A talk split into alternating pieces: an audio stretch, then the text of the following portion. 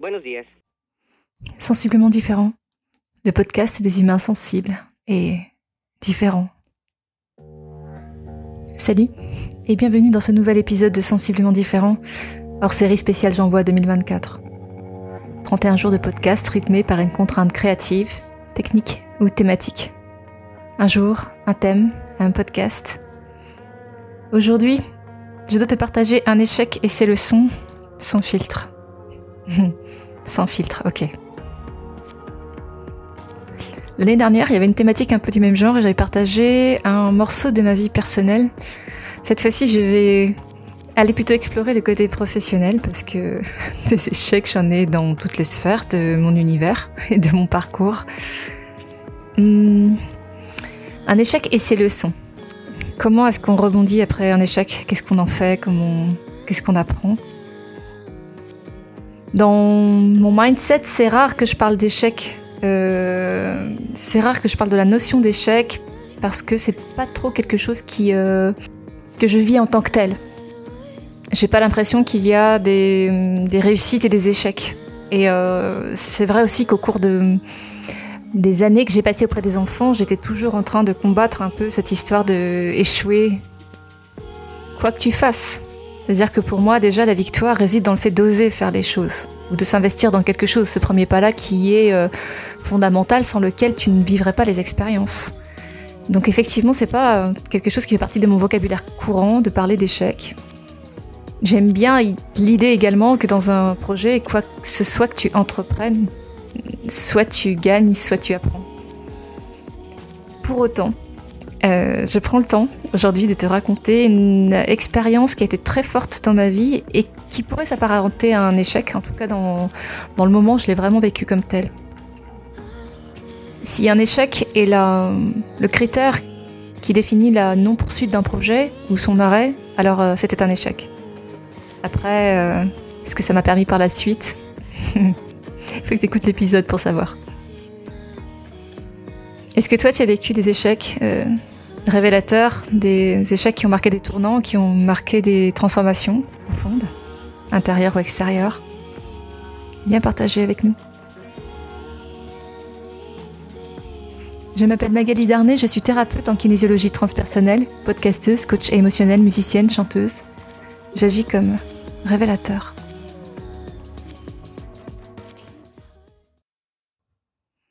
On est en janvier 2008. Hum, je viens de commencer mon parcours de formation en kinésiologie transpersonnelle. Et puis, euh, j'ai aussi trois enfants, trois enfants sur quatre, qui sont nés. Et euh, je m'interroge en fait euh, pas mal sur l'éducation, notamment de mon premier, qui ne rentre pas dans les cadres. ne rentre pas dans les cadres, c'est vraiment comme essayer de mettre un cercle dans un carré, ça fonctionne pas quoi. Et euh, donc je prends la décision à ce moment-là de plutôt m'orienter vers euh, la création d'une école alternative. Donc une création d'école, euh, ça passe forcément par une structure privée, qu'elle soit associative ou autre. Donc c'est une école privée hors contrat. Pour qu'elle puisse passer ensuite un contrat avec l'État, il faut qu'elle ait au minimum six ans d'existence, me semble-t-il. Et ensuite, elle peut passer un contrat éventuellement pour avoir euh, une rémunération de ses enseignants, etc. Mais il y a cinq ans, cinq, six ans qui sont dans le dans le vide euh, juridique et dans le vide financier, en fait, où il faut se débrouiller par soi-même, par ses propres moyens. Cette école, elle est pour moi un lieu basé sur un idéal et qui souhaite répondre euh, à la différence de chaque enfant, à son unicité même, pour lui permettre en fait de s'épanouir dans un cadre euh, qui pourrait être pensé pour lui et qui pourrait être co-construit euh, avec lui. Donc, euh, donc c'est un projet évidemment qui, qui est assez utopique, qui rentre dans la lignée de d'un inspirateur fondamental qui s'appelle Pierre Rabhi. Donc, je pense qu'il a joué un rôle assez assez fort dans cette expérience-là, et notamment sa fille Sophie Rabhi qui avait créé elle également une école qui s'appelle col du hameau du Buis. C'est euh, un projet qui va durer cinq ans, cinq, années, qui va, qui va vivre cinq ans. et dans lequel je me suis investie à peu près à 150% de, de mon temps, de mon énergie, euh, de mes pensées, de mes émotions, de mes actions, euh, dans lequel mes enfants, mes quatre enfants ont grandi. Il y en a une qui est, qui est née au milieu de tout ça d'ailleurs, qui est née quasiment dans le projet, et qui était vraiment construit autour de mes enfants et des enfants qui dont les parents souhaitaient quelque chose de différent de l'école classique en fait. Donc on a eu dans ce dans ce contexte des enfants avec des profils carrément différents. Parfois, la décision faisait suite à une expérience douloureuse de l'école par les parents. Parfois, c'était euh, une déception par rapport au système et aux réponses que cela pouvait apporter ou pas à leurs propres enfants. Parfois, c'était un rejet total de l'enfant par rapport euh, à l'école. Parfois, c'était des, souffrances assez fortes de, des enfants.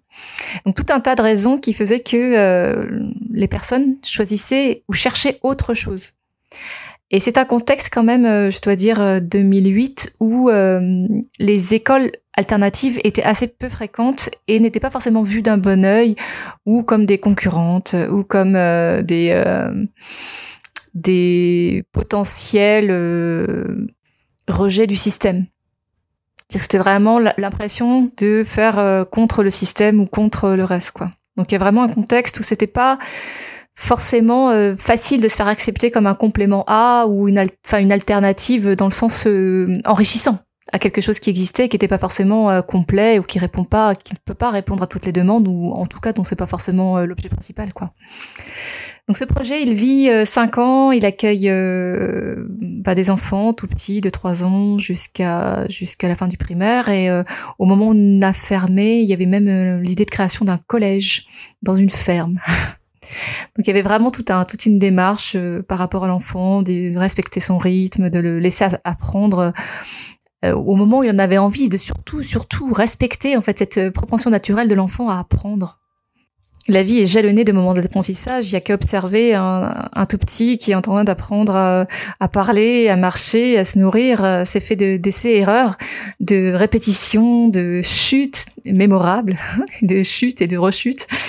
Et puis l'enfant n'abandonne pas, parce qu'il a envie d'apprendre, il a envie d'être autonome, il a envie de s'accaparer un monde et de comprendre ces, euh, codes et de se les approprier. Et l'idée, c'était vraiment de respecter la créativité naturelle de l'enfant et sa propension à apprendre. Donc cinq années d'existence euh, sur un projet qui, euh, qui donc avait une scolarité payante. Et ça a vraiment généré beaucoup de difficultés, cette euh, scolarité payante, parce que d'un côté, les personnes qui venaient voulaient autre chose que le système, mais en même temps, il y a une culture de l'école en France qui est gratuite, enfin en tout cas qui semble gratuite, qui paraît gratuite pour les utilisateurs. Et euh, ça, c'était un frein assez fort qu'il fallait pas mal combattre. Euh, cette école a fermé en 2013. J'ai eu un gros ras-le-bol, je crois, au bout de cinq ans. L'impression de lutter en permanence pour non pas vivre, mais survivre. Donc, euh, ce que j'ai découvert à travers ce projet, en fait, c'est que même lorsqu'on enlève les euh, les éléments qui stressent ou qui euh, qui peuvent être des obstacles à l'épanouissement ou à la joie pour les parents comme les enfants, en fait, ça ne suffit pas forcément ou ça peut générer de la colère ou de l'inquiétude. Parce qu'un enfant qui est heureux à l'école, finalement, ça peut générer euh, une forme de, questionnement. Comment est-ce qu'on peut être content d'aller à l'école le matin? Donc j'ai appris que le bonheur, ça s'apprend. On a plus de facilité à euh, se plaindre de quelque chose qui ne nous plaît pas qu'à construire quelque chose qu'on aime et à le faire perdurer, en fait. Donc euh, ça, c'était quelque chose qui m'a beaucoup surpris. De se dire qu'une fois qu'on est heureux, en fait, on sait pas trop quoi faire du portel. Et puis également le, fait que lorsqu'on crée un projet et que euh, on a l'impression d'avoir un, objectif commun, en réalité, les intentions de départ peuvent être radicalement différentes.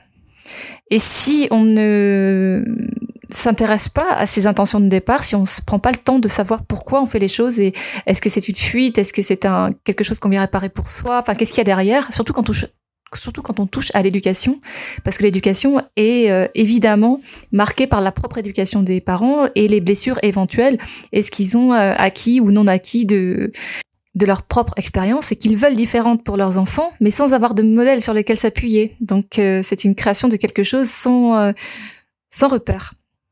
La vie au sein de cette école représente pour moi quand même une part d'idéal mis en application.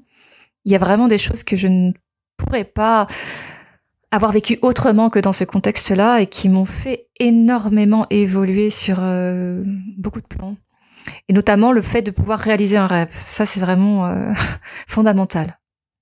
J'ai vécu des, moments de, collectif qui étaient euh, d'une intensité rare et euh, d'une générosité rare. Et des moments avec les gamins qui étaient tout le temps dans, dans l'émerveillement, en fait. Ça, c'est vraiment quelque chose qui me marque assez profondément et qui fera aussi une grosse influence sur mes choix par la suite, notamment les, mes choix éducatifs. Euh, mais d'avoir vécu ça réellement, pour moi, c'est euh, c'est un cadeau sans nom. Parce qu'on peut ne pas être bien dans un système, on peut euh, avoir des, des critiques, des, euh, des malaises générés par, euh, par ce système-là. Mais pouvoir mettre en application autre chose, ça nous fait vraiment mettre en perspective, d'une part, euh, le système lui-même, c'est-à-dire qu'il peut aussi avoir des points intéressants, il peut aussi avoir des forces, et de le vivre complètement différemment à l'extérieur, finalement, ça met, ça rééquilibre en permettant finalement de pouvoir voir certains avantages de son fonctionnement auxquels on n'a pas accès quand on est à l'extérieur et qu'on essaye d'exister en tant que structure indépendante. Donc euh, c'est vraiment une expérience qui me marque profondément, euh, tant sur le plan humain, parce que sur le plan humain c'était quand même assez euh, incroyable, sur les apprentissages positifs comme, comme négatifs. C'est-à-dire que je, je, pense avoir vécu à peu près toute la gamme des émotions, toute la gamme des intensités des émotions et entre les émotions elles-mêmes à travers ce projet-là. Sur le plan pédagogique notamment, c'est vrai que c'était assez fort de pouvoir réellement être libre, se sentir euh, libre de pouvoir mettre en place un, certain emploi du temps, une certaine façon de d'aborder les apprentissages, et, euh, qui était vraiment dans l'écoute de l'enfant, l'enfant au centre de tout. Et le plaisir immense de les voir évoluer euh, dans un mélange d'âge. Il n'y a pas de classe d'âge, puisque de toute façon, d'une part, ils sont pas assez nombreux. Et puis l'idée, c'était vraiment que des grands puissent être avec des petits et voir ce qui se passe. Ça, c'était assez extraordinaire. Pour autant, ce projet a pris fin euh, suite à la dynamique particulière d'un parent qui avait vraiment l'intention de détruire le truc, en fait. Qui a monté toute une stratégie qui était assez puissante pour, euh, nuire au projet, en fait, et qui a été très, très impactant. Ça, c'est vraiment quelque chose où je disais, mais c'est pas possible qu'il y ait euh, des combats pareils à mener à l'intérieur d'un projet qui paraît aussi génial et tout. Donc, leçon numéro 2. Il n'y a pas de vérité universelle et même si tu crois faire euh, bien dans ton bon droit, euh, ça peut être bien pour toi, mais tu sais pas si c'est bien pour euh, les autres. et t'as pas forcément la réponse universelle pour l'ensemble des gens, quoi. Ça, c'est une grosse leçon d'humilité. Et puis de prise de distance aussi sur tout un milieu qu'on nomme alternatif, mais mais qui exige pour pouvoir fonctionner un certain débroussaillage de ses propres émotions. Il faut vraiment avoir fait un gros travail sur soi-même pour pouvoir euh, être apte à réellement construire ensemble d'une façon équilibrée, d'une façon euh, démocratique, d'une façon respectueuse. Quoi. Donc il n'y a pas de vérité euh, absolue. Le bonheur, ça s'apprend. Et puis sur un plan plus entrepreneurial, parce que c'était quand même censé être une entreprise, il manquait un des trois piliers que ma collègue Stéphanie Pinault euh, définit dans son entreprise La troisième dimension, à savoir euh, tout l'aspect financier et la gestion financière.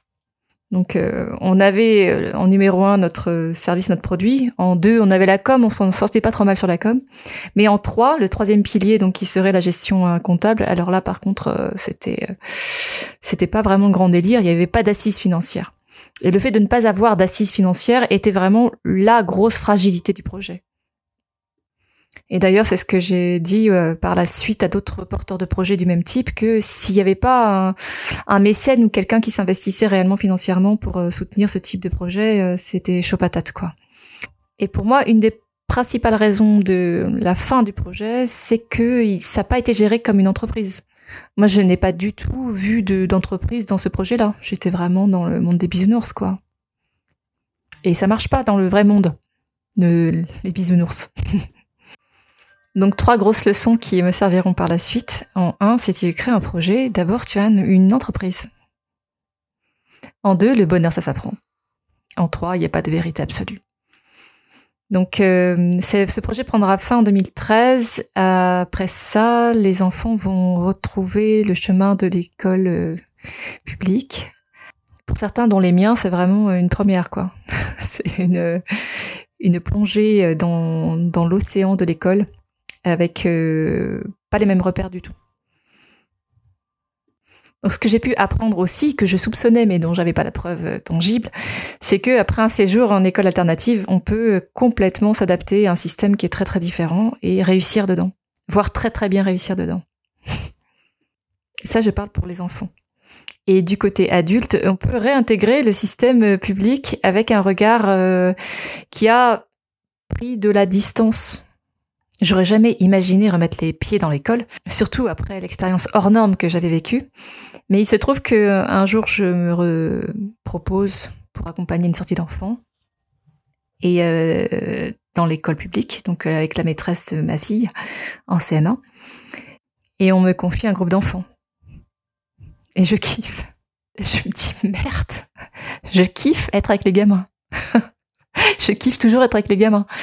Donc c'est vraiment pour euh, l'amour et, euh, et ce que génère chez moi l'enfant, le contact à l'enfance qu'on peut vivre avec, que je retourne sur les bancs de l'école.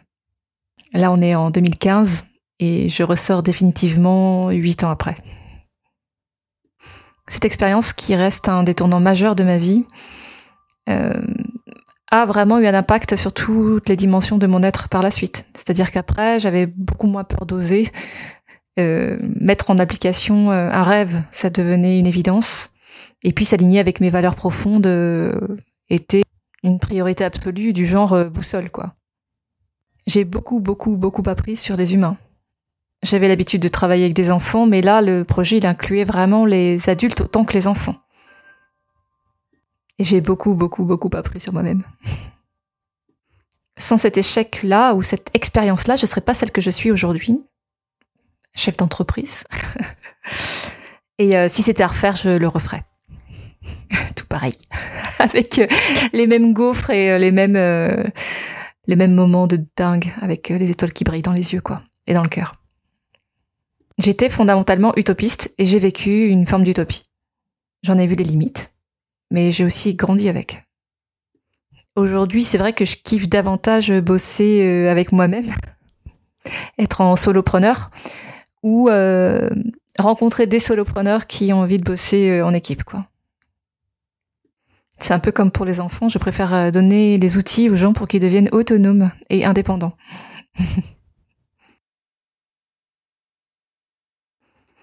tu as aimé cet épisode? Le prochain, c'est déjà demain. Et demain, je te parle de ma plus grande peur. Abonne-toi à ce podcast que tu peux trouver sur toutes les plateformes pour ne rien manquer et participer à cette aventure extraordinaire, la tienne. Tu peux choisir d'être simple auditeur ou de devenir acteur, alors n'hésite pas. Commente, like, partage et rejoins la communauté de Sensiblement